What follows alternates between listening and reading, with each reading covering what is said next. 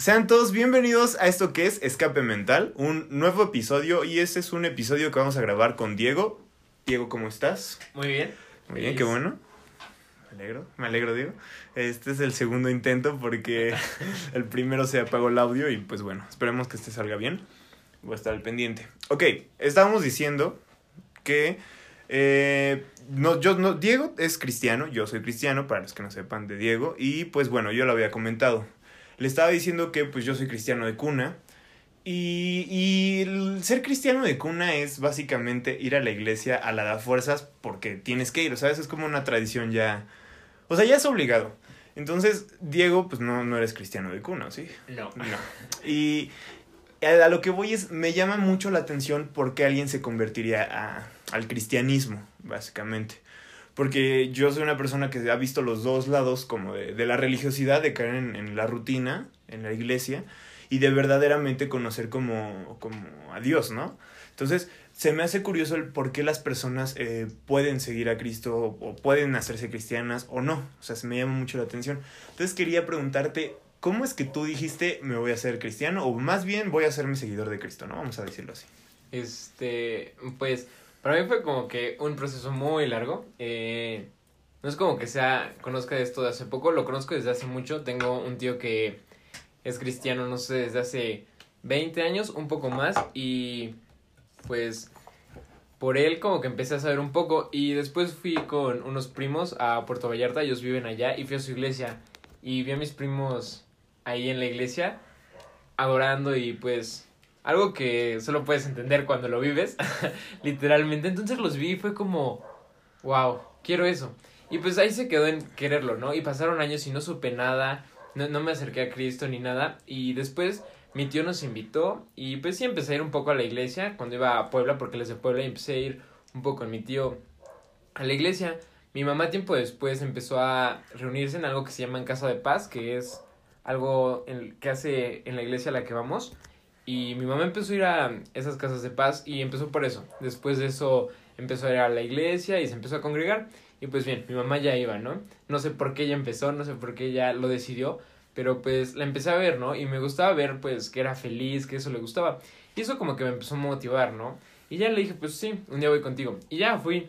Y sí me gustó, la verdad, me gustó, pero pues no fue como que suficiente. Dije, ah, está bien.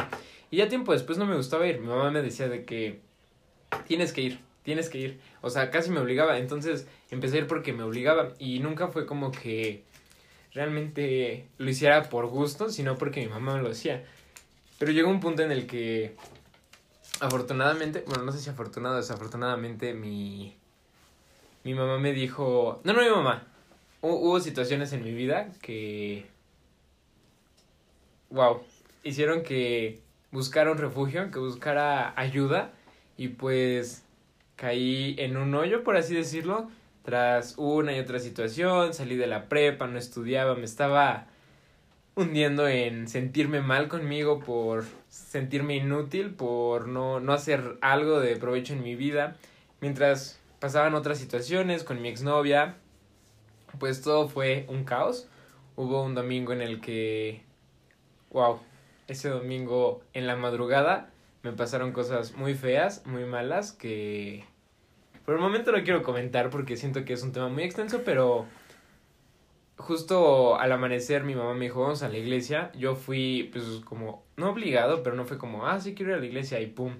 Ahí encontré el refugio que tanto necesitaba. Eh, conocí, por así decirlo, a Dios. Dios estuvo en mi corazón y sentí una paz y un amor para mí increíbles. Me gustó mucho esa sensación. Y pues no es como que la iglesia me lo haya dado, porque es algo que la gente se equivoca y piensa que la iglesia te lo puede dar, pero no.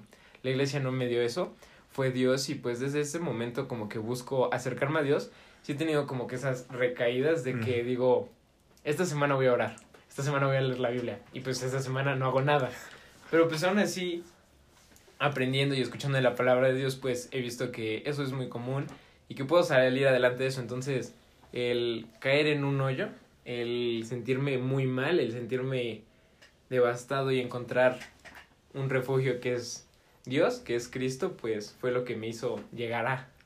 Muy bien, ok, en eso sí te entiendo, porque, bueno, que Eso lo voy a comentar después, va, mejor.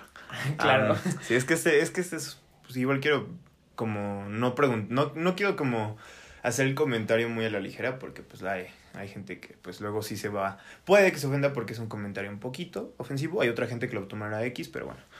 ¿Por qué tú crees que vale la pena seguir a Cristo, eh, eh, conocer a Dios, tener una relación mejor con Dios? O sea, ¿por qué? Este, yo creo que depende mucho de la persona, ¿no? O sea, sí es muy importante seguir a Cristo porque una vez que lo entiendes sabes por qué estás ahí, ¿no? Sabes que Cristo murió por ti, sabes todo lo que conlleva seguir a Cristo y todo lo que te da seguir a Cristo. Pero creo que algo que mucha gente necesita es a Cristo. Otra gente lo que hace no es encontrar a Cristo y seguirlo, sino encontrar un grupo social, un movimiento en lo que se sienten identificados. Y eso pues te junta con más personas que hacen que te sientas bien. O sea, gente que entiende tus problemas, gente que ha pasado por tus situaciones. Entonces siento que todos necesitamos como ese grupo en el que nos debemos sentir aceptados. Creo que en mi caso, y espero que sea el de muchas personas que ya siguen a Cristo, esto es más que un grupo. Pasa de ser un grupo en el que te sientes cómodo a ser una relación con Dios, con alguien que es más que nosotros, una relación con Cristo.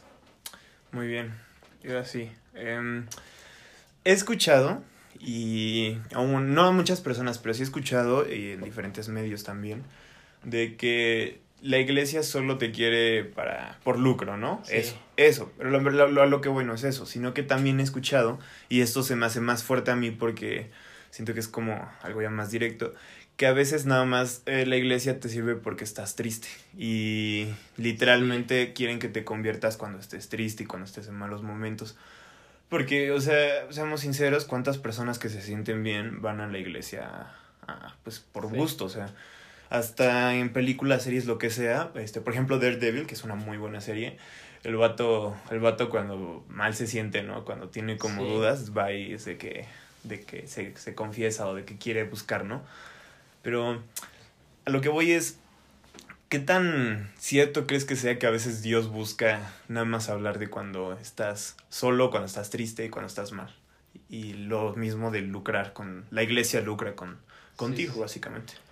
Pues yo creo que las situaciones de Dios son de Dios, ¿no? O sea, si Dios ocupa una situación que está pasando en tu vida en la que la estás pasando mal, es porque pues sí, Dios dice, ah, esta persona, bueno, no creo que lo diga así, pero los planes de Dios como que ya están hechos. Para alguien que está en esto sabe que lo que Dios tiene planeado pues va a pasar, ¿no?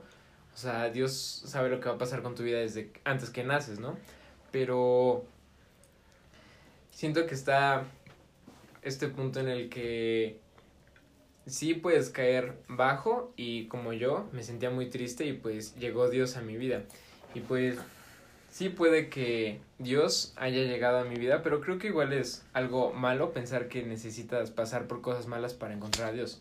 Porque estoy seguro que hay gente que no ha pasado nada malo y ha encontrado a Dios porque aún en las buenas cosas Dios está contigo, ¿no? Y Dios te busca y Dios está ahí pensando en ti, viéndote. Y hay personas que encuentran a Dios y no tienen que sufrir nada. Y creo que es algo bueno. Y espero que así sea, porque justo como dices, si lo encuentras cuando estás triste, pues yo creo que es algo malo, ¿no? Porque puedes confundir el conocer a Dios, el ir a conocer a una iglesia y el estar ahí por lo que es, por Dios, a estar ahí porque es algo que te ayuda a olvidarte de tus problemas. No, no creo que sea lo mismo. Creo que es algo que se confunde mucho y pasa mucho en las iglesias con muchas personas. Y no es como que tenga una idea muy concreta de esto, todo es como que está muy disperso, porque no, nunca Sí, lo he sí. pensado mucho, pero pues sí es algo así. Y en cuanto a lucrar, creo que depende mucho de la iglesia. O sea, no del movimiento, no de la religión, sino de la iglesia.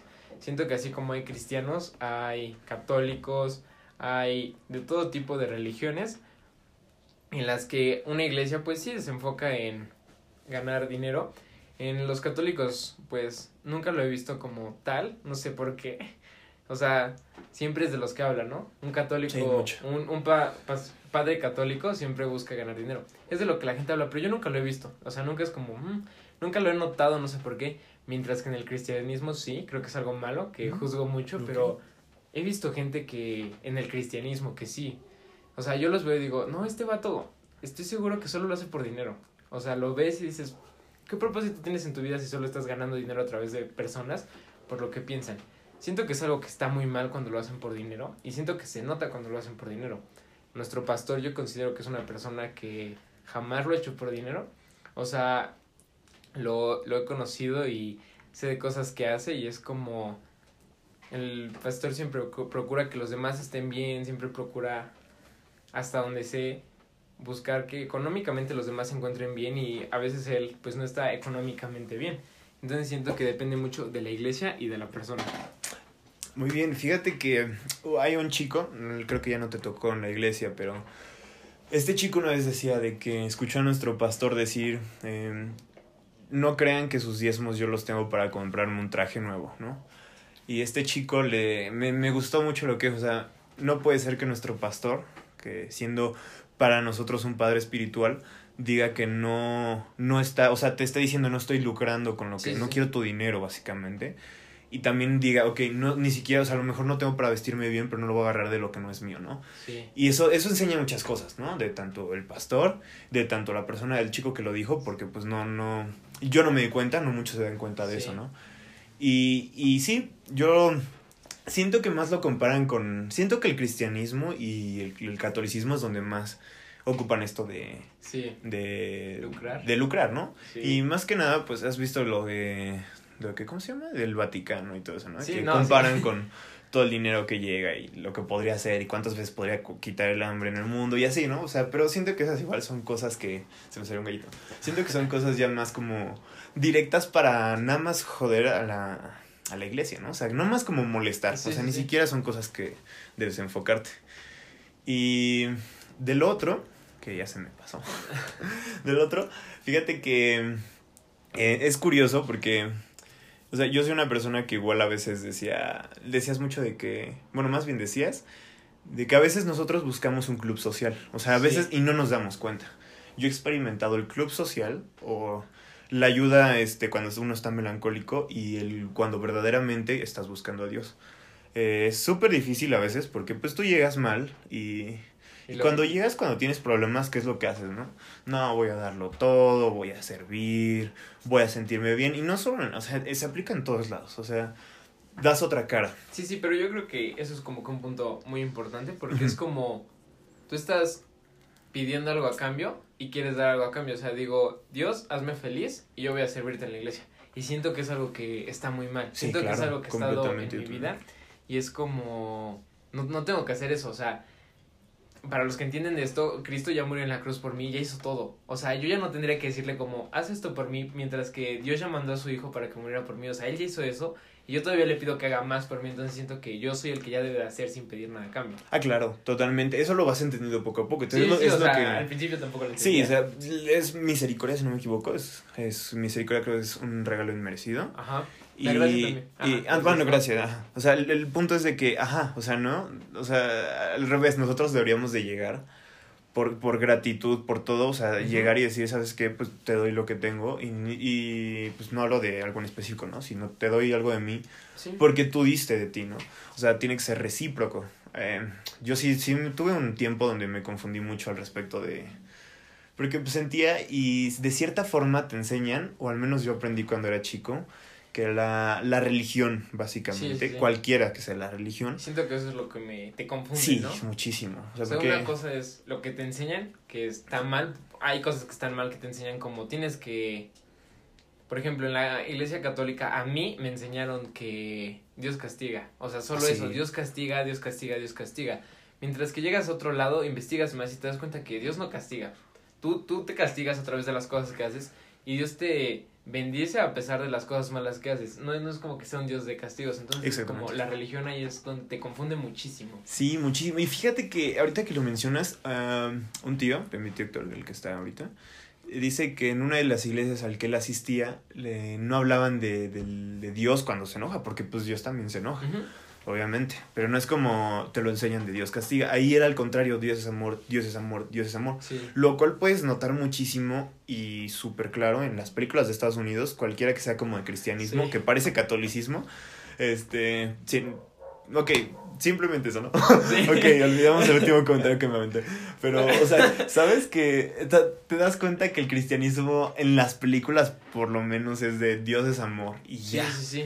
Y eso está, eso está súper mal, ¿no? Porque, por ejemplo, en el dilema de las redes sociales, el documental, al final una chava que aparece dice, o sea, yo me rodeo de comentarios de gente que no opinan igual a mí.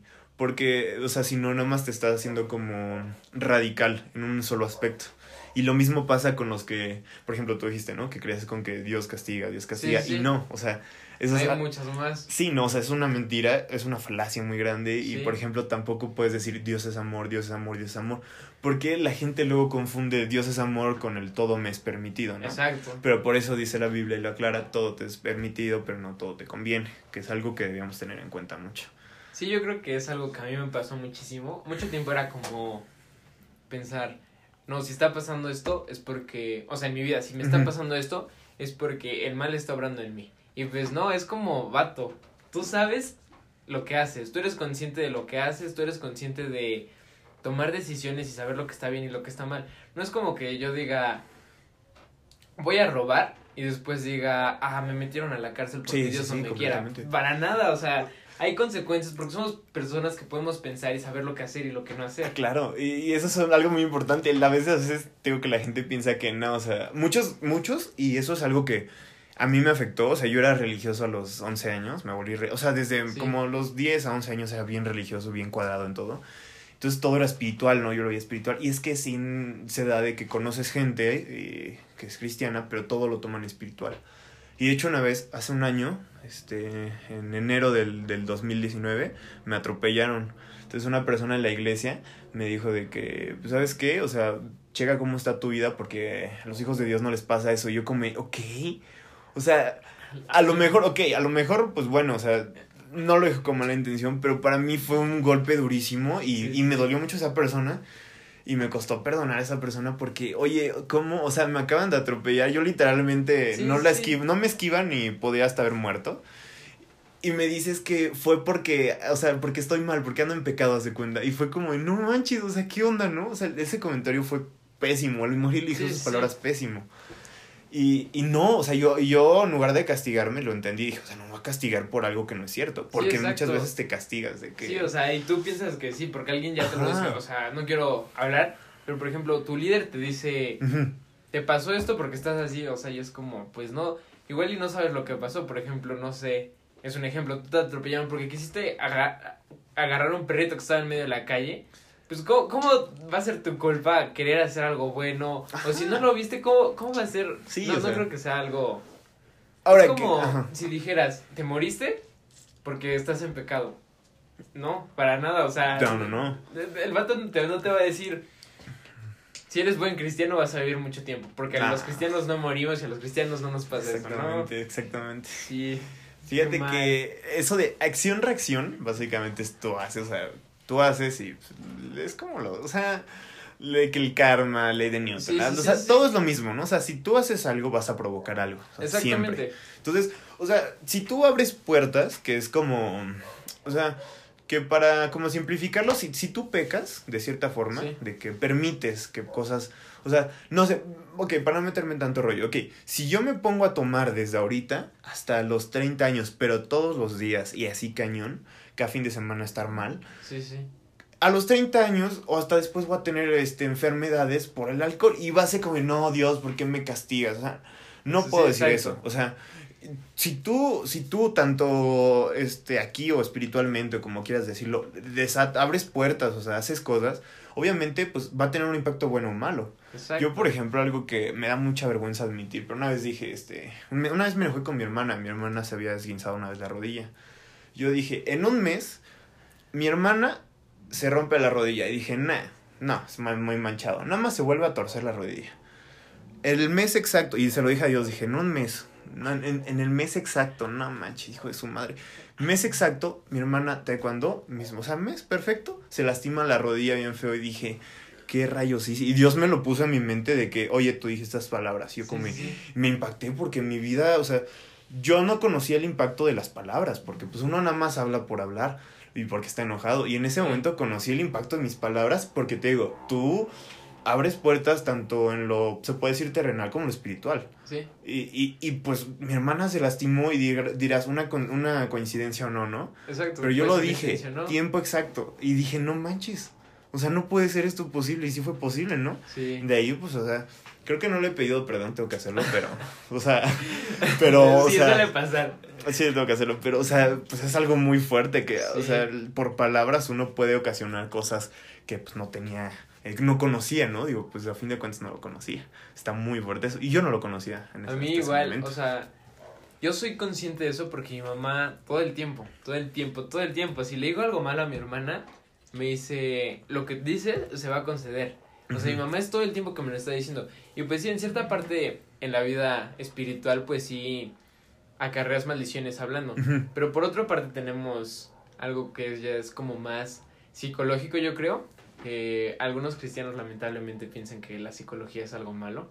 Yo para nada creo eso, También porque eso ya es muy religiosidad, pero estoy en contra de eso. Bueno, lo que iba. Sí. Está otro punto en el que pasa mucho con los niños chiquitos. El te vas a caer, te vas a Sí, caer, y te se cae. Te dije. Hay una niña en la iglesia, Alexita, o sea, la niña estaba corriendo muchísimo, corría de un lado para otro y no pasó nada. Y justo la ve su mamá y su tía corriendo y le dicen, te vas a caer. ¿Y qué pasa? caes, Se cae. Exactamente. O sea, porque te metes eso en la cabeza. Igual si de Claro. chiquito te dicen, vas a ser un fracasado, pues a lo mejor tú no deseas ser un fracasado, pero estás creciendo con esa idea de, sí, voy a ser un fracasado. Entonces empiezas a sabotearte tú mismo, empiezas a hacer cosas que te perjudican y pues terminas haciéndote mal. Eso es algo, eso es algo muy, eso tocaste un punto excelente. Mira, la psicología sí es despreciada por muchos, o sea, ni siquiera, Sí. no tan solo por la iglesia, por todos. Yo he dicho a gente cercana a mí, este, de que, ah, incluso lo dije en la iglesia, lo dije a, a mi familia, Sí, gente cercanita aquí de mi casa, me, me vieron hasta de feo, ¿no? De, ¿cómo no manches? ¿Cómo vas a estudiar psicología? Sí, sí.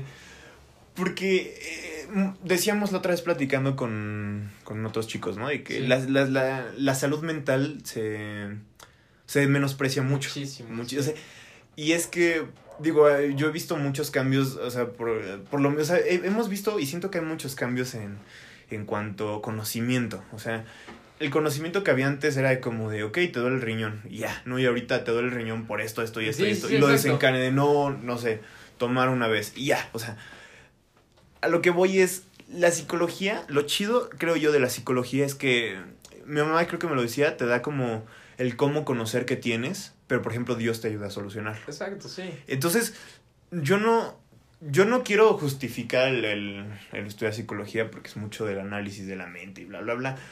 Pero creo que, bueno, más bien que nada, mi punto es, este, la cosa con esto es que si dejáramos de pensar en, en que la psicología es mala y empezamos a tomar un poquito, un poquito de ella, de con su conocimiento de lo que es, podríamos ver que cometemos errores para con nuestros hijos. Eh, yo tu- tengo un sobrino que una vez le dijeron, se acercó a las escaleras, o sea, dos escalones, dos escalones normales. No, te vas a caer y todos, ay, no voy a decir el nombre, porque no manches. y yo fui, lo agarré y le dije, bájate. Se han de acordar de eso, fue hace un buen de tiempo. Sí, sí. Y, por ejemplo, ves, y, y más bien dicho, tus padres, tus familiares, tu círculo que tengas de autoridades cuando eres chiquito, te crea los miedos, ¿no? Eh, sí, mucho. Completamente. O sea, ¿yo qué voy a saber de miedo si no me han enseñado qué qué es el miedo? O sea, a lo mejor me enseñaron a tener cuidado al bajar las escaleras, pero no les tengo miedo. Por ejemplo, mi sobrina, una de mis sobrinas, o sea, esa niña desde que es chiquita, pues la agarraban de sus brazos y la colgaban uno del otro, la, la balanceaban. Ajá. Y de los pies y de cabeza. Y la niña ahorita si la ves, o sea, a los dos años se avienta de uno de los brincolines inflables de las resbaladillas sin miedo. Y otros niños de siete años, ocho años Sí. le hacen con miedo. ¿Por qué? Porque le han dicho, le han enseñado ese aspecto de, ok, ten cuidado, pero hazlo. Sí. Si te caes, te pegas, te levantas y lo vuelves a hacer. Y eso es algo muy importante. Muchísimo, sí. Y a veces no nos damos cuenta. O sea, nosotros, y, y nosotros creamos nuestros propios traumas también. O sea, Sí, la- también. tanto nuestros padres a nosotros, como nuestros familiares a nosotros, como nosotros mismos, y también como nosotros mismos les creamos algo a los demás.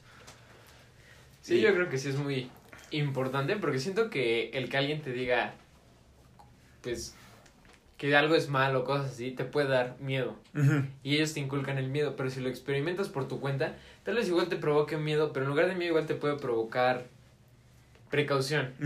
O sea, ser consciente de las cosas y decir, puedo hacer esto, pero teniendo cuidado. Ah, claro. A diferencia de decir, no, no voy a hacer esto porque me voy a morir. O sea, es como si cada quien experimenta por su cuenta, por ejemplo, un niño bajar las escaleras y se cae, pues vas a ver que a la siguiente lo tiene que hacer Pero con cuidado. con más paciencia, con cuidado. Y si le dices simplemente, no bajes las escaleras porque te vas a caer, le vas a crear el miedo de... Me voy a "No caer. bajar porque me voy a caer. Exactamente. No voy a bajar porque me voy a caer, sí.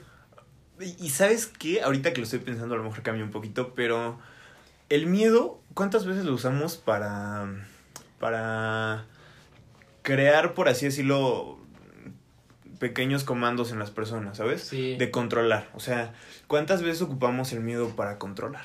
O sea, Creo que... yo lo veo tanto...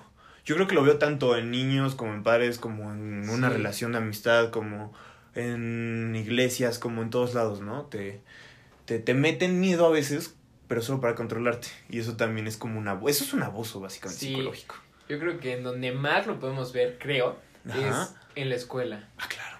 O sea, siento que, bueno, hay O sea- gente que afortunadamente vive tranquilo y sabe que si no hace una tarea, pues sí le va a ir mal, es consciente, pero no se preocupa. O sea, yo me acuerdo que cuando estaba chiquito, imagínate, o sea, en primaria, según yo es algo muy exagerado. O sea, no sé, un domingo salía y me acordaba que tenía tarea y no inventes, me dolía el estómago, Claro. me sentía mal y decía, no, no la voy a hacer, no voy a acabar y me van a regañar y me voy a fracasar en la vida. ¿Sí? Y siento ¿Te lo que es, imaginas todo? ese es el comando en el que, ¡pum! Ahí en la escuela es como que si no estudias vas a fracasar, si no estudias te va a ir mal, o sea, siento que la educación es como algo que sí, se aprovechan mucho del miedo. Sí, es que, es que fíjate que la escuela es algo, es un experimento social muy interesante. Porque te puedes dar cuenta de una y mil cosas. O sea, cuando. O sea, como dices, ¿no? De que tú sentías ese como miedo, ese terror de, de que se te olvidaba. Cuando a mí me acuerdo que se me olvidaba la cartulina de no manches, ¿no? No, no se va a enojar. Sí, sí, sí. Todo el día estaba así, todo el día bien nervioso, todo el día nervioso. Yo a punto de llegar a nuestra casa de que, no sé, veníamos de Pachuca, a punto de llegar a una casa, mamá, se me olvidó mi cartulina. ¿Dónde la vamos a encontrar? ¿Ves? No la Sí, traes. sí. O no le decía ya al otro día, a ver chicos, saquen su, su cartulina y el que no la traiga no va a poder hacer esto y cuenta como calificación y tú como, no manches, una cartulina de cuántos Sí. trabajos que hicimos, ¿no? Y, y así te meten miedo. Y no solo eso, por ejemplo ahorita, antes era como a ver quién se hacía fuerte, ahorita le llaman bullying, ¿no? O sea, que está bien darle importancia, pero no exagerarlo. Pero, o sea, lo la cosa con el bullying es que también te meten miedo y te hacen, o sea, ¿sabes? O sea, hay niños que se aprovechan de otros niños eh, de diferentes aspectos y, por ejemplo, yo me acuerdo que nos llevaban nuestras reglitas en primaria, ya como en quinto, de que no al acoso, ¿no? Ajá. Las campañas bien chafas, porque Sí, sí, sí. ni había Aparte acoso, te creo que cobraban, ¿no? O incitaban. sea, bueno, sí, a sí. mí me pasaba en la escuela, me cobraban, era de que te iban a vender una regla eso muy horrible. Sí, muy sí. De- y muy cara. papel. Bueno, para mí era muy cara, porque pues eras niño, ¿no? O sea, era lo de tu desayuno o algo. Exacto, traías 10 varos y costaba 5, te quedabas sin tus papas, ¿no? Exactamente, y no me acuerdo si me pasaba en la primaria o en la secundaria, no recuerdo bien, pero me pasaba que... Ay, no, creo que iba a decir. Me pasaba que no quería comprar la regla, sí, no quería comprar la regla y decía, no, no quiero, es que no me va a servir de nada. Y el profe, Diego, cómprala o si no te va a afectar en la calificación. Es como, ¿en qué me va a afectar? Exactamente, ¿Por qué, por qué una regla así? de- sí. Sí, ¿Sabes en qué más? Cuando la temporada de Teletón o de Cruz Roja, de que compra tus pulseras. sí, sí, sí. Y era presión social. Es que yo, Sí. yo ahí lo, yo lo veía como presión social. Mi mamá era maestra y mi mamá las estaba en, eh, mi mamá le tocaba encargado y yo llegaba a estar ahí. Mi mamá me compraba mi regla o mi pulsera, Sí. mi lo que sea. O me decía, ¿sabes qué? Tú vas a vender pulseras y eso. Luego ya me ofrecía por gusto, ¿no? Sí. Pero velo como presión social. Tú eres un niño que te llamas Carlitos, porque Carlitos es un nombre buleable según yo. Te llamas Carlitos. Ese día no quieres gastarte tus cinco, tus 10 pesos, que creo que costaban, en una pulsera del Teletón. Ajá. ¿Por qué? Porque no quieres. Es tu dinero para tu desayuno. Sí. La mayor parte del salón, incluso los rudos del salón dicen no porque somos rudos y ya, a ellos no los molestan. Pero la demás parte, los del salón, se paran, compran su pulserita, ponen su moneda en su puerquito. Ahí está. ¿Y tú cómo quedas? Como el niño que no dio nada. Sí, bien Entonces te, empie- malo, ¿no? te empiezan a decir, Sí. oye, no manches, tú, tú, o sea, te gustaría estar como ellos. O imagínate que tienes un primo en Sí. caso terminal de cáncer y no tiene un ojo ni una pierna y tú como te... O sea, ¿sabes? Te están atacando. Sí, Y no, o sea, o sea, creo que pues eso es un abuso también, o sea, sí, o sea, y aprovechan de ti, o sea, siento que como niño eh, te sometes luego a presiones que son innecesarias, pero también presiones que a lo mejor ni se dan cuenta que hacen. Pero todo pues con tal de cumplir con una cierta cosa que no tiene punto alguno, ¿sabes? Ajá. Digo, si ahorita me llegaran y me dijeran, te voy a vender una reglita, los mando a la fregada. no manches, yo voy a entrar a la universidad, Sí. una regla de papel no me sirve y ya conozco todo acerca del acoso. O sea, ¿sabes? Tristemente yo, o sea, sí lo haría. O sea, sé que a veces es que me pasa mucho en Puebla. Estoy estudiando allá y me pasaba que salía con mis amigos, ¿no? Y íbamos caminando y de la nada se acerca un tipo y dice, oye, ¿no quieres cooperar para ayudar a tal fundación o Mm. no sé qué? Y pues yo sí quiero hacerlo. Me siento bien de hacerlo. Digo, sí, claro, lo voy a hacer. Pero pues después mis amigos, no, Diego, ¿qué acabas de hacer? Les estás regalando dinero y ellos lo van a Uf. gas- lo van a regalar y te están robando y no sé qué tanto. Y es, pues sí, o sea, yo lo hago por mí porque sé que busco hacer el bien. O sea, si ellos hacen algo mal, pues es su Pues, problema. ellos, ajá. Quería, quería volver un poquito al Sí, punto claro, de claro, la claro. religión Sí, perfecto. relacionado con esto. Hace Ajá, poco leí una frase de un filósofo, no recuerdo su nombre, que dice, la religión y las luciérnagas necesitan luz para brillar. O sea, y la religión sí. No hablo de una relación con Dios, Sí, sí, de lo que religión, yo tengo, que es una relación con Dios, amar a Cristo, amar a Dios. Es muy diferente la religión y pues justo eso, te meten el miedo. Y es lo que se tenía entendido hasta hace como 500, 600 años más o menos, es lo que se tenía entendido. Si pecas, tienes que pagar. Ajá. O sea, te meten lo más oscuro, te meten lo peor para brillar y hacerte bueno. Era lo que se tenía pensado en la iglesia de, estás pecando, págame 100 pesos y ya, dejas de pecar y eres libre.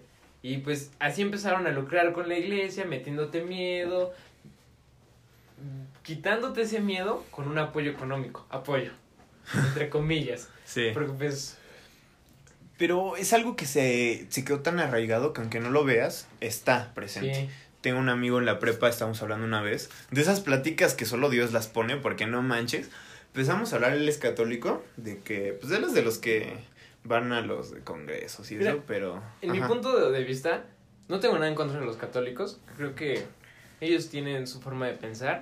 Y pues siento que está bien cuando realmente lo haces por lo que sientes, ¿no? Por lo que quieres. Y eres católico y realmente estás ahí porque dices, igual tengo una relación con Dios, a lo mejor tiene una relación con la Virgen o algo así.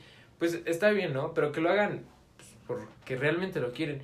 Y no por costumbre de sentirte menos mal, de decir, peco toda la semana, voy el domingo a la iglesia ya, soy salto. Pero, ajá, eso es lo que voy con mi amigo. Mira, él y yo hablando, él me decía de que es que yo quiero ser santo, ¿no? Pero para hacer eso tengo que ser perfecto. Y yo, no manches, o sea, vato, yo también lo creía, no es cierto, ¿no? O sea, literal de que pues te meten, y en todos lados te meten esa idea de que si no eres, pues, o sea, de que básicamente si no estás limpio, puro Sí, de sí. corazón.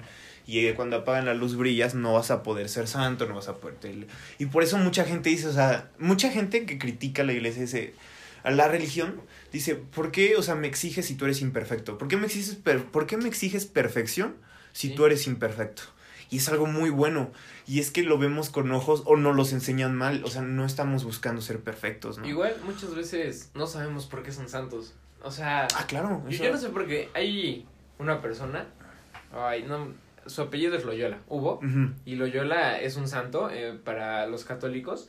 No sé si lo hicieron santo por, pues, por lo que aportó. O sea, para mí es una persona, un muy buen líder, una persona que piensa increíble, que tuvo unos pensamientos en su época muy buenos, pero lo que he leído de él, lo que sé de él, pues nunca fue perfecto, nunca hizo nada Exacto, como que dijeras muy bueno, cosas así, pero pues fue un muy buen líder y tal vez eso fue lo que lo hizo santo, pero pues no es como que hayas dicho, nunca hizo nada malo, de hecho creo que fue hasta la guerra y pues Es que la, san- la santidad no consta de ser perfecto. Exacto. O sea, y eso es algo que tenemos que entender. O sea, no tenemos que ser perfectos para agradar a Dios, por ejemplo.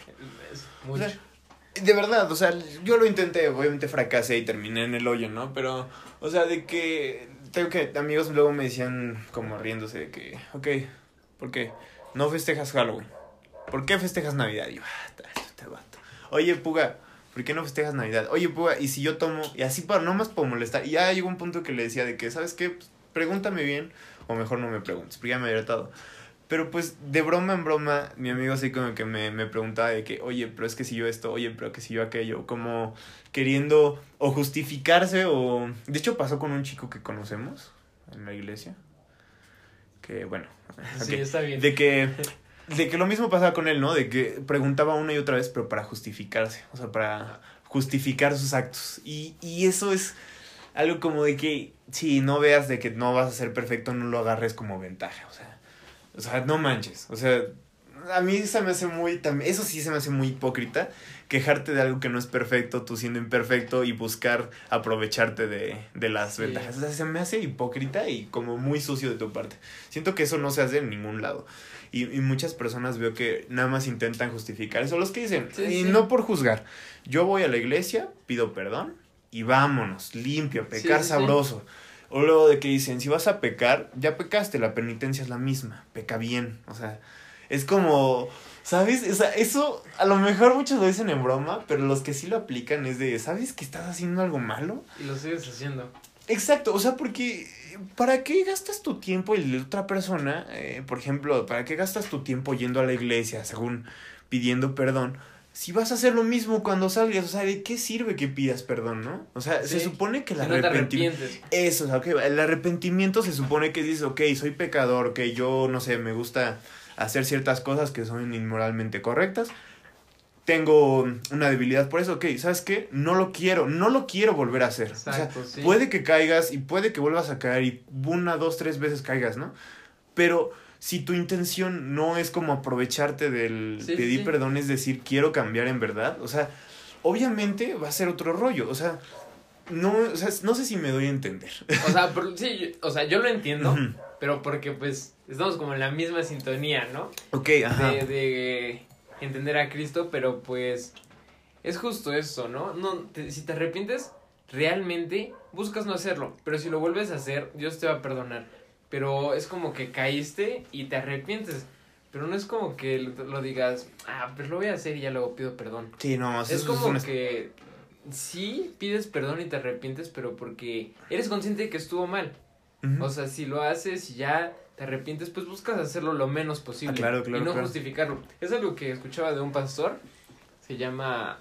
ay, no me acuerdo, pero lo considero alguien muy bueno. Creo que es de Tijuana. Y. Pues justo habla de. De eso, de que muchas veces hacemos preguntas a los pastores para justificar nuestros actos malos. Para decir, ah, bueno, ya lo puedo hacer. Ah, bueno, ya lo puedo hacer. Y pues algo que la Biblia nos habla es, si tú lo consideras malo, va a ser malo. Claramente. O sea, aún sea ayudar a alguien, si tú, tú lo consideras malo y lo haces sabiendo que para ti es malo, pues va a estar mal porque estás haciendo algo que para ti no es correcto. Ajá. Mira, en The Umbrella Academy creo que lo hablan. Se supone que dos personajes de ahí.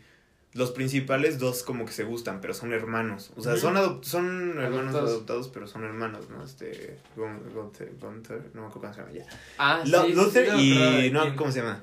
Luther y la chica. Y, y, y le pregunta, o sea, y en uno le dice, o sea, si te estás preguntando, si tú, tú mismo haces la pregunta de del por qué está mal que te guste tu hermano es porque está mal. O sea, básicamente desde que tú te preguntas, o sea, Sí, sí, sí. tú lo sabes y tú lo preguntas para justificarte, o sea, ya desde ahí sabes que está mal, ¿no? Sí. Y pues no, o sea, eso no se hace.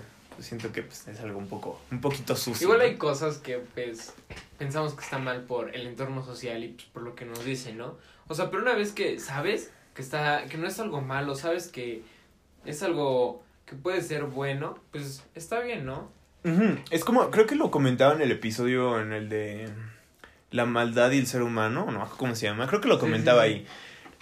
El- con la persona con la que hablé me decía, es que para ti puede ser algo malo y para mí no. Luego, la maldad, no sé si lo dije así, la maldad no debe ser relativa. O sea, Sí. las cosas, ¿qué pasa si, es que yo, mira, ¿qué pasa si al ser humano, que también creo que lo toqué en el primer episodio, le das libertad? O sea, va a ser una de cosas que no tendría que hacer. ¿Y Sí, qué pasa sí. si justificas el, la, la, así decirlo, justificas las cosas malas con que para mí no es malo? O sea, ve cómo estamos ahorita. Sí, Em, justo escuchaba a otro pastor que decía el infierno perfecto, en el infierno perfecto todo es permitido. Y pues prácticamente sí, o sea, yo voy ¿Cómo a matar diciendo, pero pues para mí no está mal. Wow, estuvo buenísimo, viejo. Sí, eh, luego, luego te paso Sí, ese favor. video, está, para mí está brutal, o sea, habla de temas que- en los que difiere un poquillo, Pero... pero a fin de cuentas dicen palabras y frases que, pum, te expanden la mente y pues, sí, justo eso, si para mí algo está mal, es como, ¿por qué para ti no? O sea, si algo está mal, definitivamente está mal. Yo creo que las cosas están mal a partir de cuando, o sea, dejando la religión, cuando dices, por ejemplo, si le haces mal a alguien, pues ahí ya es algo malo, ¿no? Si le haces, si estás perjudicando a alguien de una u otra forma, es cuando está mal. O sea, no tienes la necesidad de hacer algo mal a alguien más. Mientras contigo todo esté bien y no le hagas daño a nadie, pues, pues todo puede ser bueno. Ajá. Ajá, sí, sí, sí. Y es que, bueno, pero ya nomás puedo decirlo. Supongamos que hay un niño que no conoce, que asesinar es malo, que el secuestro, la tortura, la drogadicción, el alcoholismo, no sabe que es malo y lo crían como si no fuera malo, es algo natural. O sea, y eso es algo que también he escuchado, o sea, ¿qué pasa en ese caso, no? O sea, ¿qué pasa si llegas con una persona aislada del mundo que justo de caso específico, porque básicamente no hay caso específico, que no conoce a Dios y que la maldad y lo bueno, o sea, lo, lo malo y lo bueno no, o sea, ni siquiera tiene una línea, puede ser lo mismo para él. O sea, ¿qué pasa, no? Con eso. Que, que muchas veces a veces somos, y yo, yo digo, muchas veces somos ese niño Sí. que ignoramos, ¿no? Las situaciones. Pero ¿qué pasa? Porque digamos que es un caso específico. ¿Qué pasa si abres el círculo social? O sea, si solo fuera el niño, pues, te la creo. Pero ¿qué pasa cuando abres el círculo social y hay dos, tres, cuatro personas más? Influyendo en él. Claramente. Sí. Ahora, ahí el problema no solo sería del niño, pues, porque el niño, pues porque está conduciendo, pero son de los, de los que están alrededor. La cosa es que ellos tienen perspectivas de maldad y, y de bondad diferentes, lo cual va a construir al niño, por así decirlo. Sí. Lo cual va a hacer que entre todos a lo mejor tengan puntos de vista diferentes y al final de cuentas no van a tener, a lo mejor no van a tener como un lineamiento de lo que es bien o está mal, pero sí van a tener, ok, eso está muy mal y eso está mal, ¿sabes? No sé si, no sé si me di a entender desde todo el ejemplo que dije, que creo que fue algo muy confuso y no debí de haberlo dicho. El punto es, o sea, a veces, y a veces creo que somos, eh, a veces creo que queremos ignorar la, la maldad solo para tener la justificación y decir, perdónenme, no lo sabía. Hay una serie que se llama Altered Carbon y esa serie eh, te trata un poquito de lo que sería, qué pasaría si el ser humano tiene vida hasta, o sea, vida infinita, o sea, no, no tiene vida, y tiene unas baterías, ¿no? Y bla, bla, bla. Y el punto es de que puedes ver como el ser, el ser, el ser humano, el rico se hace más rico, el pobre se hace más pobre, y no obstante, la persona, las personas como ya vivieron de todo, van buscando cada vez más, más cosas que vivir Sí. y más aberraciones y de repente entran en, en situaciones, o sea, horribles que no debería de vivir un ser humano, o sea, aberraciones ya de- por las cuales cualquiera podría acabar con ese mundo, ¿estás de acuerdo? Y, y, y, y, y otra vez, a lo que voy es, o sea, no hay que, ya, o sea, como para central, centralizar todo, porque yo siempre me desvío mucho, perdón.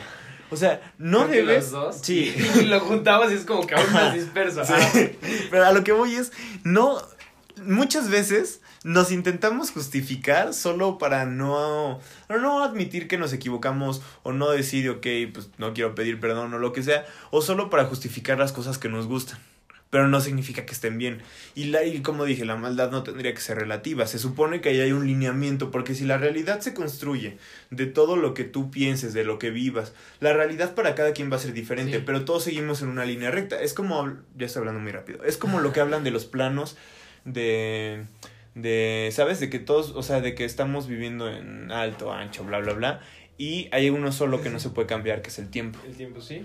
Ese único plano, esa única línea recta que tú puedes seguir, también debe ser eh, la definición de lo que es permitido y lo que no es permitido para el ser humano.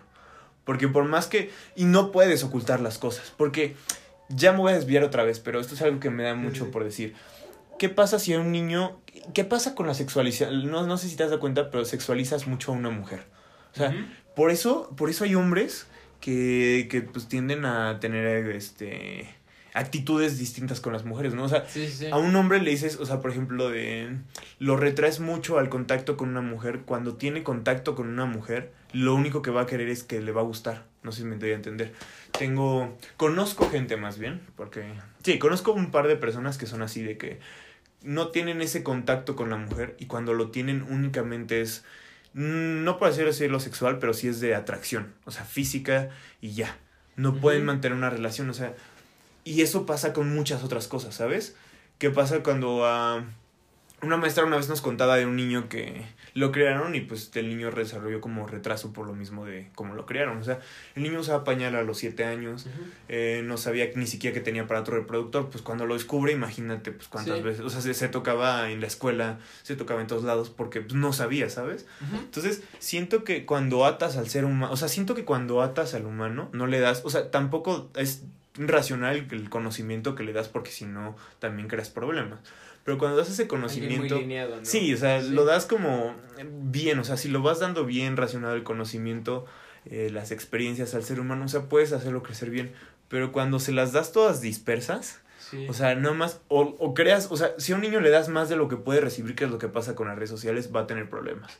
Y si le das menos de lo que, de lo que tiene que recibir, Igual. va a crear problemas porque va a tener esa necesidad, esa, ese- va a buscar saciarse con eso que no tuvo. Sí. No sé si me doy a entender. Sí, sí, sí.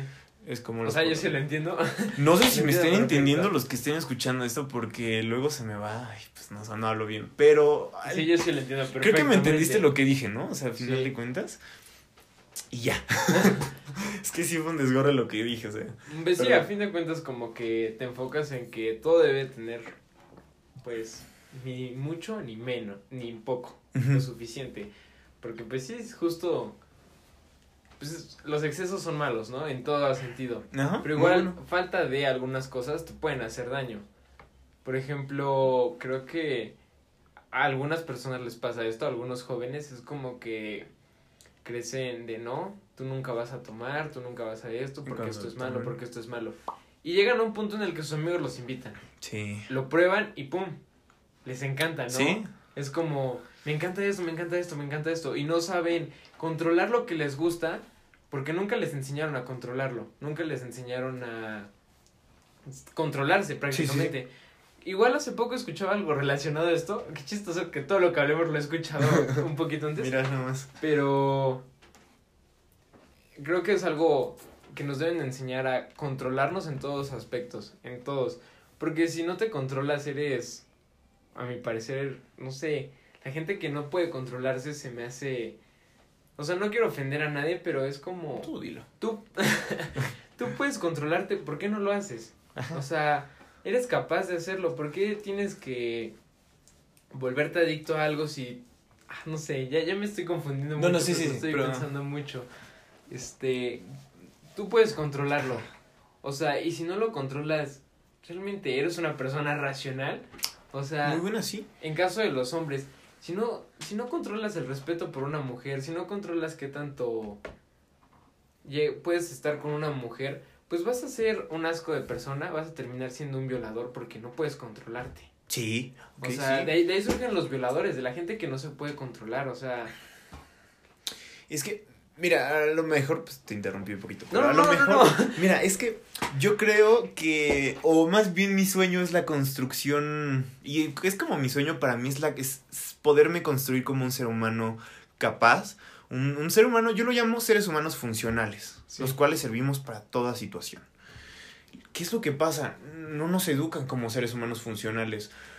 O nos dan de menos, o nos dan de más, o, o a veces simplemente no nos dan nada, ¿no? Y, y esto tiene que ver mucho con, am, por ejemplo, las escuelas, por ejemplo, la, o sea, lo que es la educación. Y no solo educación de escuela, sino la educación de, del padre y la madre que tenga y que le pueda transmitir. Por ejemplo, a mí, mi madre me decía de que, ok, ¿tú vas a faltar al respeto a una mujer? ¿Tienes una hermana? ¿Tienes una madre? ¿Te gustaría que le faltaran respeto? Y yo ahí sí dije, ok, no.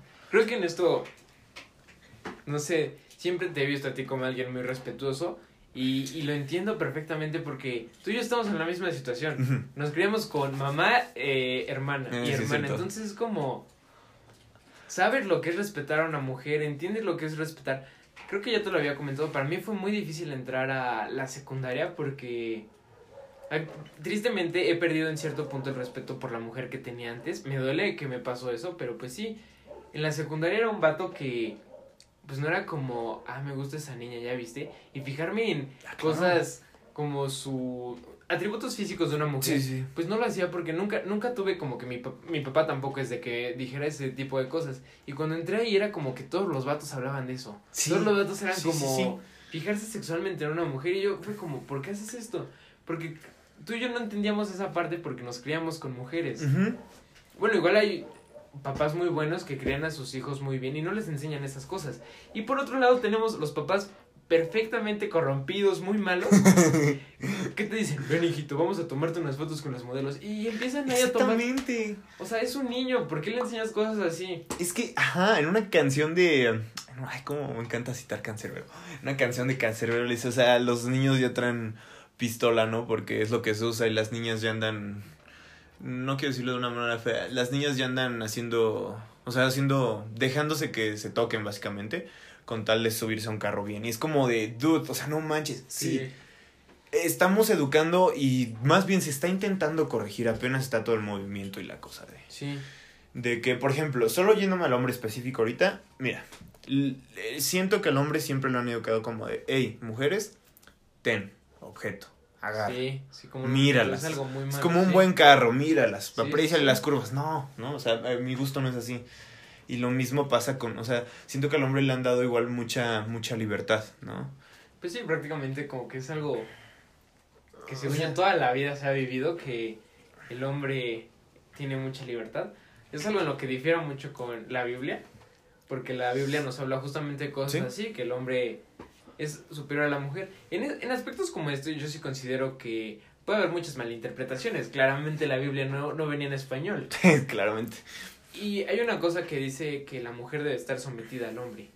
O sea, y lo que yo pienso es, pudo haber sido, esta palabra, esta frase pudo muy malinterpretado. Claramente. Pudo, pudo haber dicho Dios, debes de serle fiel al hombre. Y alguien más dijo, debes ser fiel y obediente. Y lo van transformando hasta llegar a algo asqueroso, algo que no tiene sentido. A mí me gusta mucho la, la parte, no me acuerdo del versículo, no te voy a mentir, que dice, la mujer es la ayuda idónea. Y la mujer salió de la costilla. Sí. ¿Por qué de la costilla? Me gustó porque un- una vez lo, lo comentó un pastor, creo. No me acuerdo dónde, pero lo escuché de un pastor que dijo, ok, la mujer no salió ni de abajo ni de arriba porque la mujer es la ayuda idónea de la costilla. Es el centro. O sea, yo, yo creo que una de las armas más poderosas que Dios ha creado es la mujer, sin duda alguna, porque una mujer te puede destruir, tanto te puede construir, tanto como te puede construir. O sea, y yo no, yo no tomo, y pues sí también me pregunta eso porque, o sea, ¿por qué la mujer se debe someter al hombre? Pero no, yo me quedé con la definición de, y a lo mejor pues está un poco vacía mi definición o mi concepto de la mujer es la ayuda idónea, pero es más, siento que es más justo y más bonito decir eso Sí. y más romántico decir eso que decirte la mujer tiene que obedecer, o sea, ¿sabes? Porque ¿qué pasa cuando te casas y qué es lo que te dicen? Ya no son dos personas, es Sí, una sí. persona. Y pues yo creo que es algo muy triste, ¿no? Porque en la Biblia nos habla de que la mujer te debe de ser, pero ¿cuándo dice que el hombre debe de ser? Claro, claro, O sea, sí. yo creo que una buena relación es mutuo, ¿no? Sí, claro. O sea, si yo le digo a mi esposa, por así decirlo, haz esto, y ella lo hace, claramente cuando ella me diga a mí, haz Hace esto, yo lo tengo que hacer, no es que le diga, ¿por qué? Claro, pues claro, es algo claro. que no se nos menciona.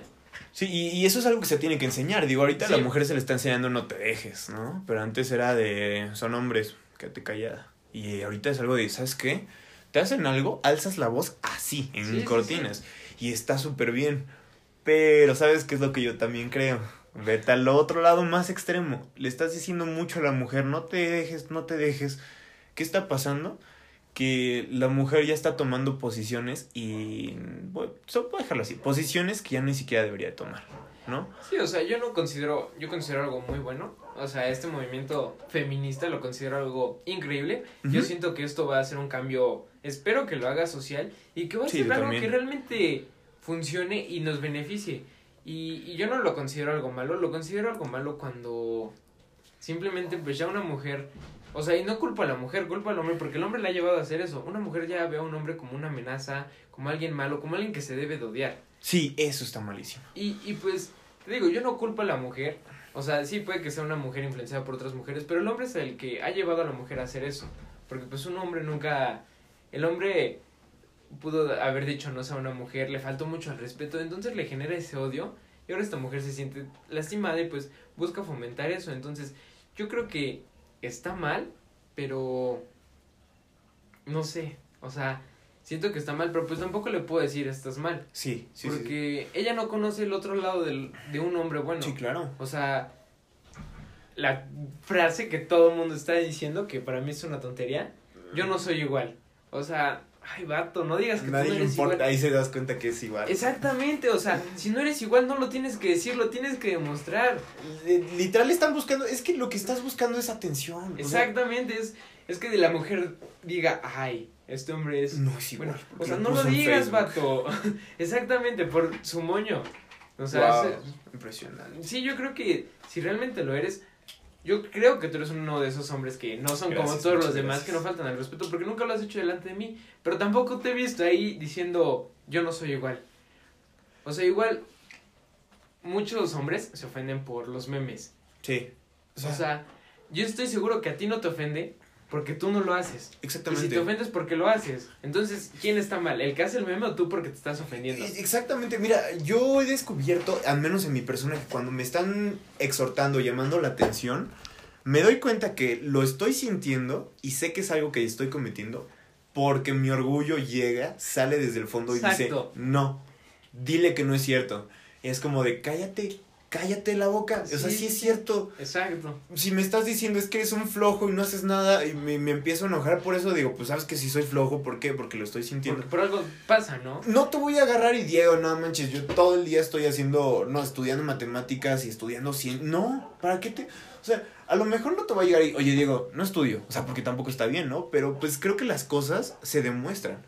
Y, y a veces es cuestión también de madurez de que... Sí, de, de entender que, por ejemplo, los memes, entender que es un meme. Ah, Y pues vuelvo a lo mismo. Si, por ejemplo, tú no tiras basura en la calle nunca, por ejemplo, y yo un día llego y te digo, ay, Ian, ¿por qué tiraste esa basura? No te va a molestar, porque tú sabes que no lo haces. sí, O sea, tú vas a decir, pues, no fui yo, pero está bien. sí, sí. o sea, sí. y no te va a molestar porque tú eres consciente de lo que haces y lo que no haces.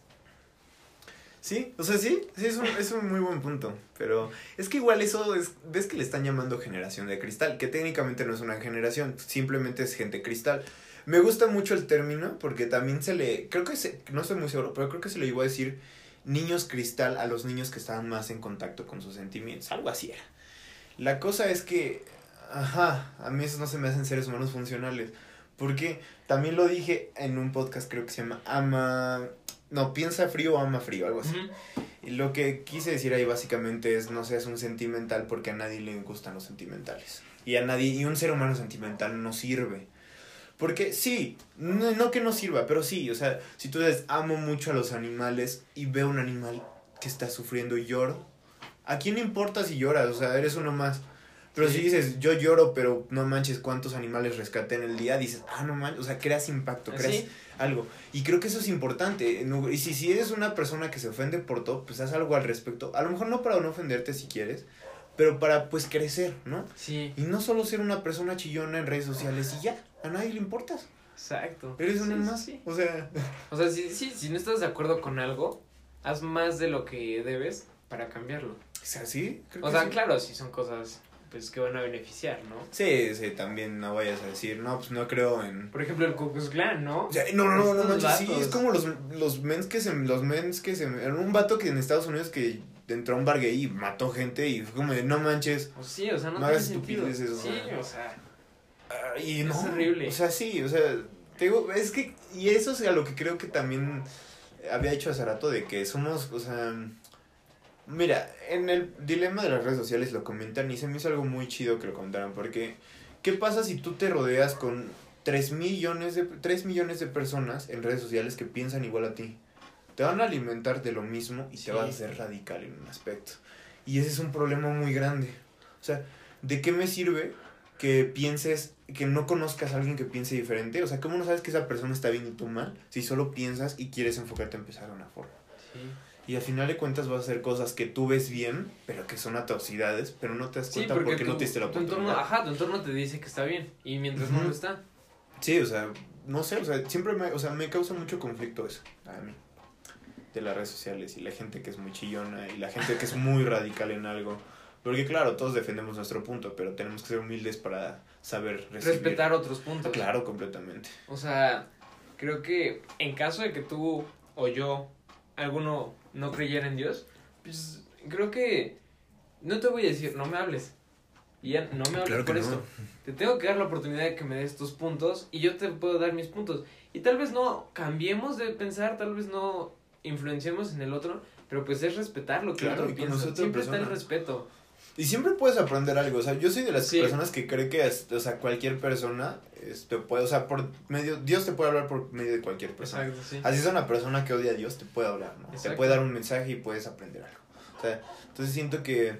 Y sí llegué con mis compañeros de la escuela a discutir algunas cosas de que, pues mira, yo no creo en esto, no. Y pues bueno, am, se cortó un poquito el, el audio. Poquito. Poquito, como 35, 40 minutos de plática que tuvimos, ¿sí, no? Sí. Pero, pues, mira, retomando el punto anterior que teníamos, nada más para que no, no se pierda como la continuidad. Quede Ajá. al aire, Al en aire. suspenso. En suspenso. Mira, digamos que, ajá, o sea, estamos diciendo de lo de que tenemos que ser respetuosos con las opiniones, Sí. ¿no? Y digo, sí es algo importante, como, o sea, porque sí es algo importante porque, o sea, Ajá. si no lo tomas en cuenta, ¿hasta dónde te va a llevar? O sea, no puedes solo no respetar a los demás, tienes que tener en consideración las opiniones de los demás y respetarlas. Y sí, pues si no simplemente vas a ser alguien muy cuadrado, con tu mismo pensamiento, que no te va a ayudar a crecer. Ajá. Y creo que es algo que necesitamos, estar creciendo constantemente. Sí, mira, el crecimiento es algo muy divertido porque, o sea, el crecimiento a veces no te das cuenta y estás creciendo eh, incluso cuando, o sea, o sea, lo que voy es que incluso cuando estás con personas estás creciendo porque te estás alimentando y de cierta forma estás eh, ocupando eso para construirte como persona. No sé si, creo que no lo toqué eso, pero de lo del ser humano funcional. Sí. Creo que... Tal Bueno, no vez- sé si... vez quedó en la Tal vez se perdió en los perdida. 40 Ajá. minutos perdidos, pero es, es lo, que- lo que voy del ser humano funcional. Cuando eres un ser humano funcional, te das la oportunidad de aprender y usar a tu favor todo, todo lo que aprendiste, ¿no? Y no solo eso, puedes ser una persona que, que pues, o sea, que pues puede tomar decisiones y, y básicamente que puedes cumplir un buen papel en, en- en un buen rol en la sociedad. Eso es lo que yo, lo que yo considero. Alguna vez te escuché decir, de todo se aprende. Y es algo que yo tengo en común contigo. O sea, si voy a una conferencia y la conferencia es muy aburrida y la conferencia, no sé, aprendo cómo no hacer las cosas. O sea, literalmente de todo se aprende. Sí, sí, sí, sí, es muy divertido. Porque yo, por ejemplo, he aprendido de exposiciones de compañeros a... O sea, de que leían todo. Y, por ejemplo, mamá me dijo, pues no Exacto. debes de leer, ¿no? Entonces, aprendí a que yo me aburría en eso. ¿Sabes qué? Pues ya no voy a leer. Y pura imagen y explicaba, ¿no? O sea, sí puedes ocuparlo para bien, pero también lo puedes ocupar mal. Porque, Exacto. pues, puede que malinterpretes ese conocimiento. O a veces simplemente no tenemos como la mente abierta para poder captar esas cosas que debemos de Por aprender, eso es ¿no? importante poder recibir otras ideas Ajá. para ser capaces de generar esto. Es que, ¿sabes qué? Creo que a veces como que nosotros inhibimos esa capacidad de informarnos y de adaptarnos a información. O sea, como que por decir, o sea, yo creo mucho en el, en el comer carne y tú eres vegano. Ajá. ya, es ok. Y tú dices de que no, tienes, no, la carne no es buena, el maltrato animal y lo que le hace a tu cuerpo, la grasa. Y yo te digo, no, pues ¿sabes qué? No te creo. ¿Por qué? Porque la carne es buena. A ver, la carne es buena para que crezcas muscularmente. ¿Y por qué crees que todos comen? ¿Y por qué crees que los fisicoculturistas comen un buen? Y me encierro en mis ideas y te doy puntos tontos y no válidos.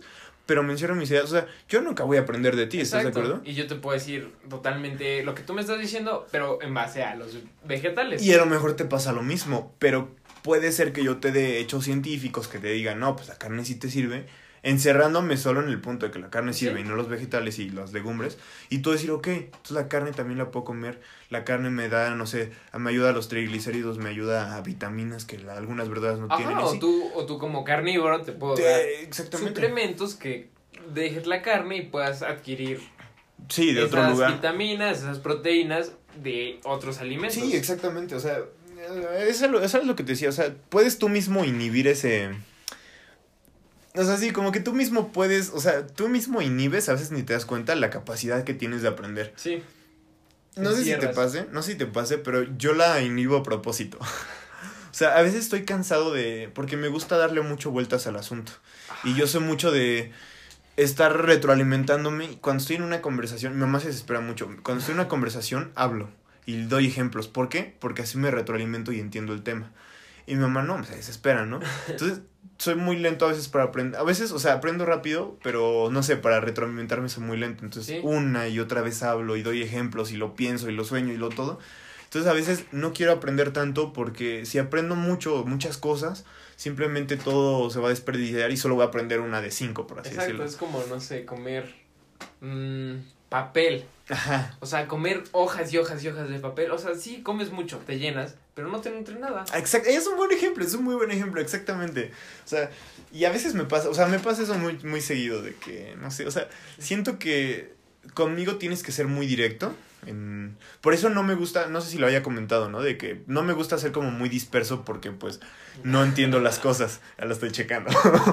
no, porque pierdes las cosas, ¿no? Se te va el hilo. Sí, Y, y pues sí. creo si no que a ti y a mí ahorita nos acaba de pasar dos Sí, veces no que manches. empezamos a decir palabras como que así en lo que nos acordamos de lo que estábamos hablando. ¿Por qué? Porque ya retroalimentamos de otras cosas y ya empezamos mil con cosas otras en la cabeza. Y sí, a veces, por ejemplo, me pasa que empiezo a hablar así súper rapidísimo y ni mi mente puede, o sea, mi boca pasa. puede hablar tan rápido que, que empiezo a hablar mal y me trabo. Me y a veces, cuando ya no puedo así de que ya mi boca ya no puede, empiezo a tartamudear un buen y en mi mente sigo Me diciendo las ideas bien cañas. sí. Es como de no manches. Y, y según yo esto pasa porque quieres decir muchas cosas, pero entonces no puedes decirlas todas. No puedes decir, por ejemplo, quiero hablar de pizzas y de carne y no puedo decir, la pizza tiene esto y la carne tiene esto porque pues no puedo. Entonces busco decir primero algo, lo más rápido posible y luego lo otro. Entonces Exactamente. me saturo y pues... Y sí, no tiene, al final no tiene... atrofias. Sí, bueno, sí, se atrofia como tu capacidad Sí. de, concentración y todo. Sí, no sí, sí. Pero, pues sí, sí, me pasa muy seguido. O sea, aparte, soy una persona que pierde fácilmente la atención. De que, o sea, igual. no me doy cuenta y cuando. O sea, no me doy cuenta de las cosas. O sea, O sea, lo estamos haciendo y no es como que a propósito, no es como que yo ahorita te diga, ah, ya no quiero ponerle atención, me pongo a jugar con esto. No. O sea, estamos intentando poner atención y aún así se nos va la onda. Sí, sí, sí. Yo, por ejemplo, se queja mucho mi madre de que me mueve mucho. Y antes en la comida era de que estaba agarrando algo y agarraba el vaso, el salero, la sal, todo, todo, todo, todo. Y me compré un fidget spinner en ese tiempo porque los vendían y me ayudó mucho. Pero es que a lo que voy es.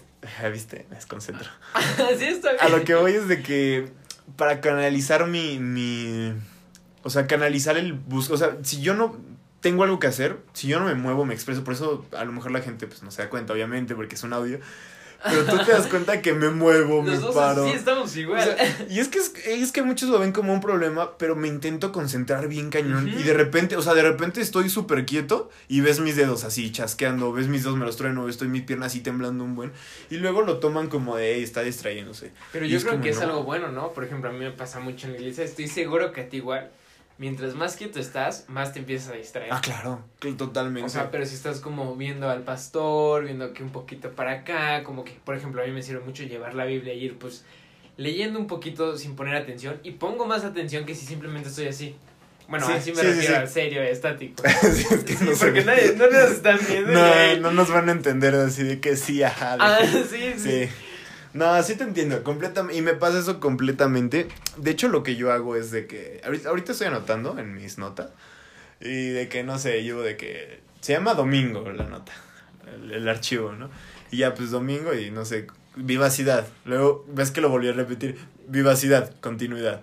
Vivacidad, continuidad de la continuidad. Y así lo llevo. Y es tonto, pero así me voy aprendiendo las cosas. Y con Pero pues cada pequeñas quien al frases y fin de todo. cuentas tiene su forma, ¿no? Pero- yo creo que está ajá. bien y es algo que yo creo que está muy mal en México. Ay, Dios, justo se va a decir. La educación en buenísima, México es- buenísima. Esto, esto, esto, esto y no lo Muy analizas, lineal. simplemente lo aprendes o lo aprendes Sí, no, no lo aprendes, lo memorizas, lo memorizas y no aprendiste nada. exactamente. Mira, fíjate que en el CETIS una maestra nos pidió. Esto me molestó muchísimo, de hecho, todavía me acuerdo, me enoja. Nos pidió hacer un examen de cómo aprendíamos mejor. Me salió kinestésico, auditivo y luego visual. O sea, si me tienes quieto, no aprendo. Sí, sí, sí. La maestra nos pidió el examen, lo pegamos en nuestra libreta y un día, moviéndome, anotando en mis hojas, me dice, no, quiero que Ajá. veas el pizarrón, no te... pero a mí me concentro, dije que no. Y yo como de, me hizo un examen para saber Sí, cómo no aprendo. sentido. Y me ignora, o sea, a mí me molestó mucho y me hizo entender que la educación, al menos lo que yo viví en algún- algunos maestros en el CETIS, es educación que a lo mejor se daba hace 30, 40 años porque han Exacto, estado sí. mucho tiempo. Y es que no es justo. Con- es lo que, no sé si, ay, no me acuerdo ni si se grabó eso, pero es lo que te decía de que el conocimiento ha avanzado tanto que, o sea, si eres un maestro te tienes que actualizar todos los Sí. días. Si tú haces, eh, eres nutriólogo, te actualizas todos los En días. todo. En todo, ¿no? O sea, ya no hay ningún lado donde digas, esto se queda. No, en todo se actualiza todos los días. Y pues creo que es algo que ahorita se está dando más porque tenemos comunicación, ¿no? O sea, La si en Alemania está sociales. pasando algo, pues lo podemos saber ahorita y aplicarlo. Sí, exactamente. Al igual que si en Alemania antes había cinco personas, entre esas cinco personas más o menos pensaban algo. Pero hay 800 personas. Esas 800 personas piensas aún... Tres cabezas son mejor que una. El Sí, ejemplo, sí, ¿no? sí. Entonces, hay tantas cabezas en este mundo que cada vez hay más y más y más y más y más formas de aprender. Sí, mira, yo por ejemplo lo puedo decir del deporte porque lo he estudiado un poco y, y mi padre decía, yo tengo, o sea, yo tengo varios certificados que me dieron porque fui a varios cursos, seminarios de un día y ya salía sabiendo. Nos aventamos otro uno que hasta, o sea, te prometo que nos faltó tiempo para analizar información. Sí. De que nos enseñaron el músculo a, a, a lupa, a microscopio, a- no me acuerdo cómo lo llamaban. O sea, literalmente yo no sabía que el músculo, se, las fibras musculares tenían, sar- se llaman sarcófagos, Sí, que sí, cada sí. una tenía miocinas y todo. Y así yo como de, no manches, estoy viendo cosas que no, no, no son de deporte. Son cosas que yo estoy viendo ahorita. Te voy a poner a hacer mi tarea. exactamente, Y no, que, sí. O sea, Sí, tú, lo ves en deporte y yo lo veo en animales. Exactamente. Eh, O sea, y es un campo, es un campo muy amplio. Lo que antes te decían, mira, si cargas peso, subes músculo. Ahora te dicen, mira, si cargas más de lo que puedes, te puedes quemar y. O sea, ¿sabes? Y ahora te lo hacen animales. Entonces era mucho menos la información Ajá, a la que se tiene ahorita. Pues, pues ya, no, ya, se va a morir. De una vez mátelo antes de que se haga feo. Antes los animales se creía que no sentían, o sea. O sea, desde ahí te das cuenta que estaban mal, pero pues es por la poca información que tenían. Y ahorita tenemos muchísimas. Demasiada. O sea, yo siento que va a llegar el punto en que no vas a poder ser, no sé, un buen doctor así en nivel mundial hasta que no tengas 80 años porque no te va a alcanzar Exacto. el tiempo Y para antes aprender podía las cosas. hacerlo con 20 años. Igual la esperanza de vida era menos, ¿estás de acuerdo? Sí, Estábamos- sí tienes mucha razón. Pues digo, el ser humano se va adaptando para la... O sea, la, nos seguimos adaptando. El ser humano vivía poco, ajá. La información que recibía era poca, se requería hasta primaria para trabajar, se morían jóvenes. Sí. Para lo que para nosotros es jóvenes, antes era 50, 60 años. Sí, sí. Digamos que ahorita ya no solo te piden primaria, ni secundaria, ni prepa, sino ya te están casi queriendo pidiendo universidad. Sí. Ya no solo vives hasta los 60, puedes vivir hasta los 90, hay gente de 100 años que es más común cada Sí, vez. Y entonces, o sea, el ser humano se va adaptando y la información que recibe ya no, ya no es poca, o sea, ya es mucha, pero te dan un lapso más grande para aprenderlo. Muchísimo más. Porque y tienes mucho más lapso para aplicarlo. Pero, ¿sabes qué otro problema veo ahí? Y me voy a meter en otro tema. Es la qué tanto puedes trabajar sin experiencia. Te piden experiencia. Pero Sí. es que mira, es un dilema. Te piden experiencia para trabajar y a los que tienen experiencia lo sacan porque son muy viejos. Y es como... No lo había pensado, de hecho, hasta apenas lo pensé. O sea, piénsalo así, ¿qué punto tiene si no le estás dando a uno ni a otro? O sea, no le estás... O sea, Sí. le quieres dar a dos clavos con un solo martillo y no va a poder así. Igual yo considero que mis maestros, mi escuela la considero buena escuela porque tiene buenos maestros, pero el punto es, son buenos con experiencia, pero no son buenos con teoría. No saben enseñar porque no están hechos para enseñar, están hechos para ser buenos veterinarios, no Haciéndolo. buenos Ajá. maestros. Y eso es muy importante, lo que has Exacto. tocado un tema muy importante. Yo en Cebetis lo noté muchísimo, gente que lleva mucho tiempo estudiando. ¿Sabes qué nos enseñaban? La 80% de su clase era chistes, albureos y vida. Y luego el 20% era la tarea. O sea, Sí. básicamente no aprendíamos. Y yo a lo mejor me justifico con el que, sí, ya puedes aprender todo con internet, pero yo estoy yendo Sí. a que me eduquen. También quiero, pues, un poquito al respecto, ¿no? O sea, Sí. quiero educación. Y hay gente que no sabe educar. Y hay maestrías, hay especialidades directas, por ejemplo, pedagogía, que es directo para eso.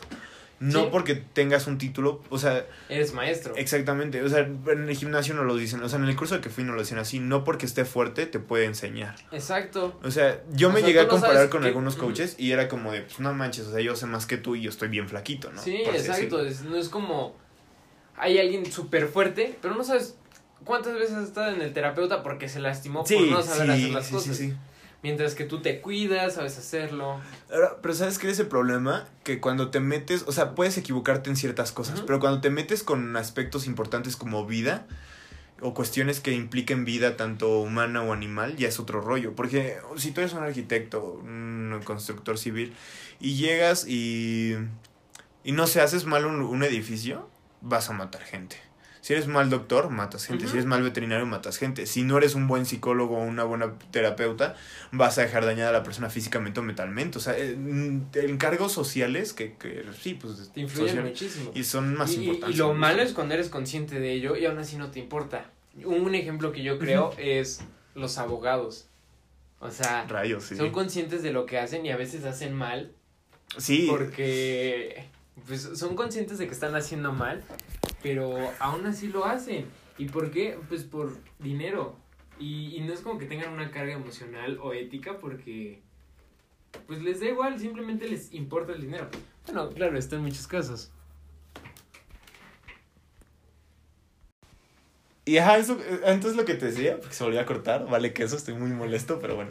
Eh, de que yo no podría hacer como daño sabiendo que lo hago, ¿no? Sí. Pero pues te comentaba lo que, o sea, hacemos daño aunque no nos demos cuenta. Entonces, pues es algo, es algo curioso. Sí, pero, yo igual pues, como que creo que es la parte humana, ¿no? La parte natural y humana en la que no podemos hacer daño conscientemente. Hay personas que sí lo hacen y lo disfrutan, pero pues porque no están totalmente bien de sus facultades mentales. Pero, ajá, pero mira, eh, ¿has escuchado lo de Roberto? ¿Has escuchado a Roberto decir de que, has- que ayuda, luego el ser humano no ayuda por, por sentirse bien? No haga cómo se llama eso, pero te plantea la idea que si el ser humano solo ayuda para sentirse bien con él mismo.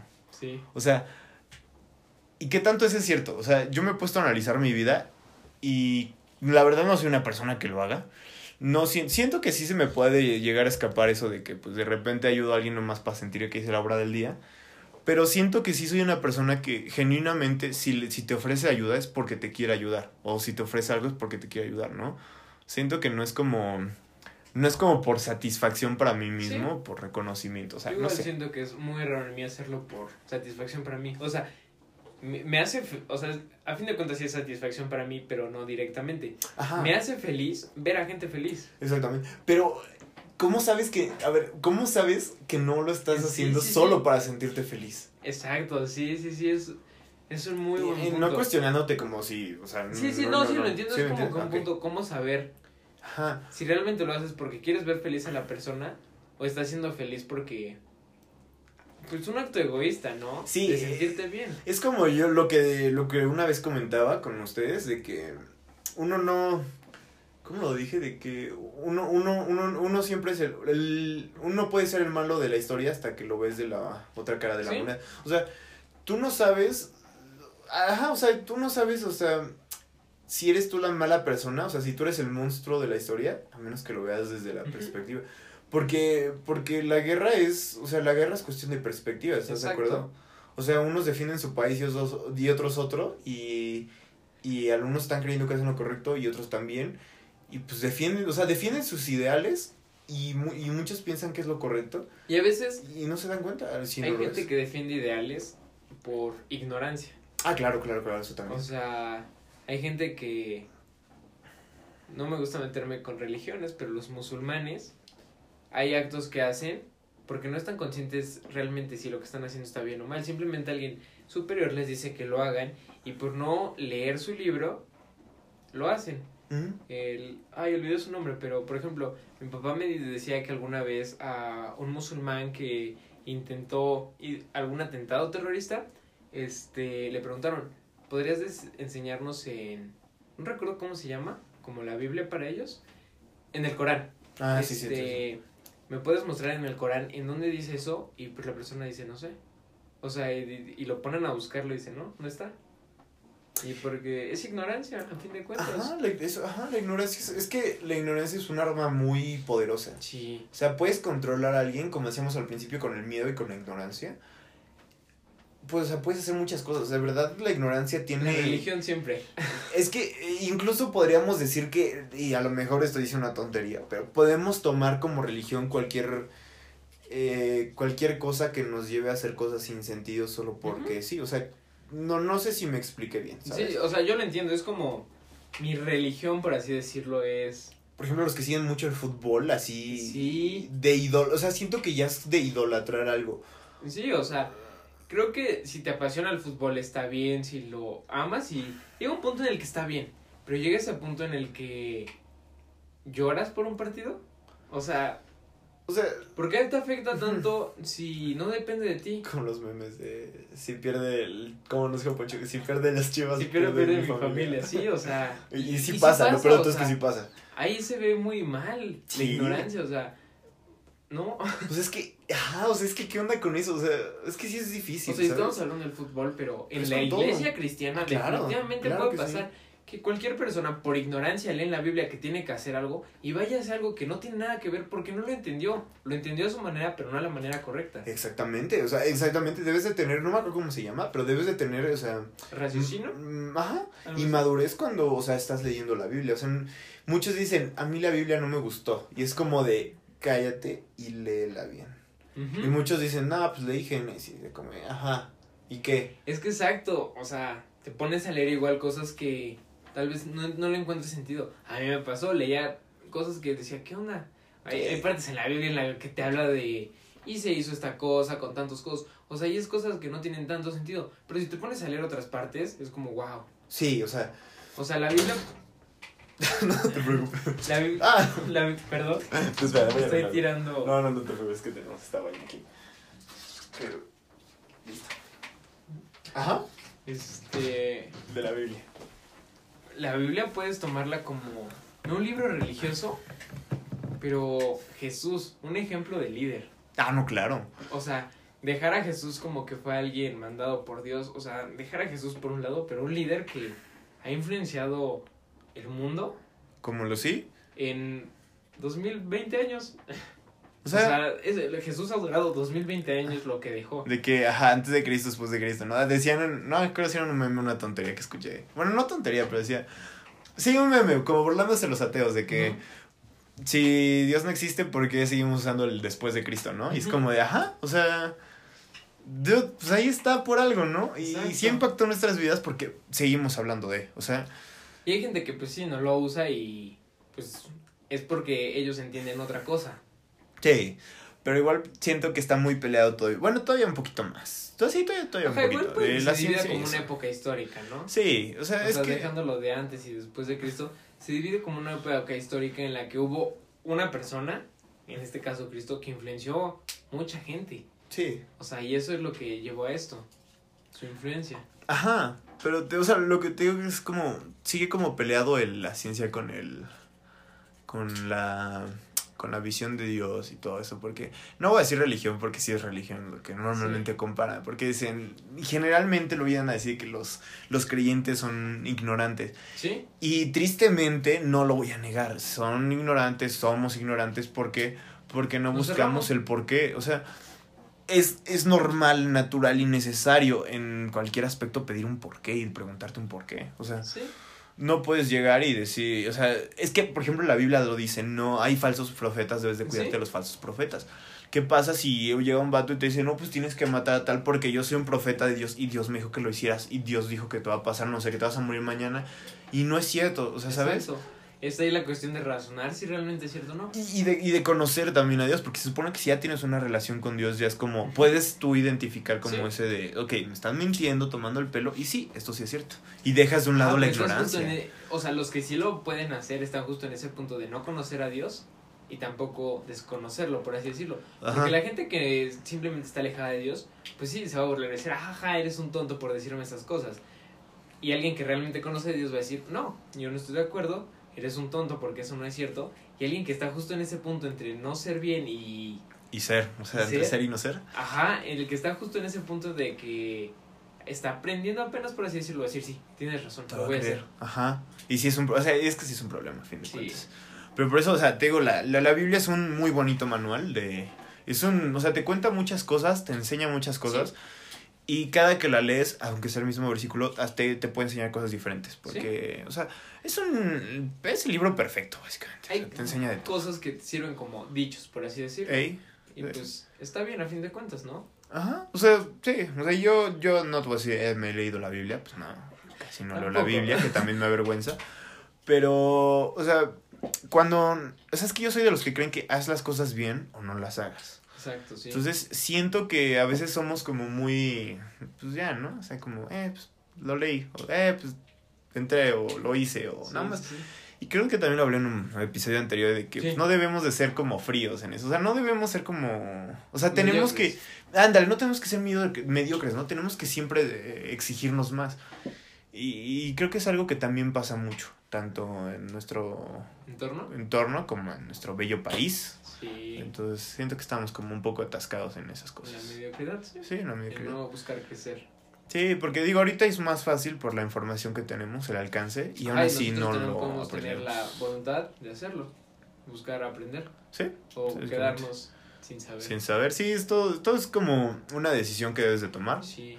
Es como, como un jueguito, ¿no? Sí. A final de cuentas, pero, pero pues bueno. Pues bueno, Diego, vamos a acabar esto aquí. Que déjame ver si. Ay, no sé, ay, no se apagó. Bueno, vamos a, vamos a acabar esto aquí porque. Porque, pues bueno, ya hablamos mucho. eh, se nos perdió buena parte del episodio. Muy, cosas muy interesantes Mucho. que dijimos. Júntense con nosotros para escuchar las cosas chidas. Y pues ya, Diego, un gusto tenerte aquí como primer No, no, invitado. El gusto es mío. No, de verdad, me da mucho gusto. Este. Espero se vuelva a repetir pronto porque lo disfruté muchísimo. Y pues nos estamos Igual. viendo pronto, Diego. De verdad, un gusto. Cuídate mucho. Y pues chicos, compartan, no les hace daño. Este, si a ti no te gusta, le puede gustar a alguien más. Efectivamente. Efectivamente. En mis redes sociales estoy como Ian Puga en Facebook, Ian-Puga en Instagram, por si quisieras darme tu opinión, que lo apreciaría, lo apreciaría demasiado. Ya sabes que una de las cosas más importantes aquí es que tú opines y dejes escapar un poquito tu mente y dejes que piense y vuele la imaginación. Eh, pues Diego, Diego Zavala en Facebook. un gusto, un gusto tenerte aquí, de verdad. Muchas gracias. Pues bueno, nos vemos chicos.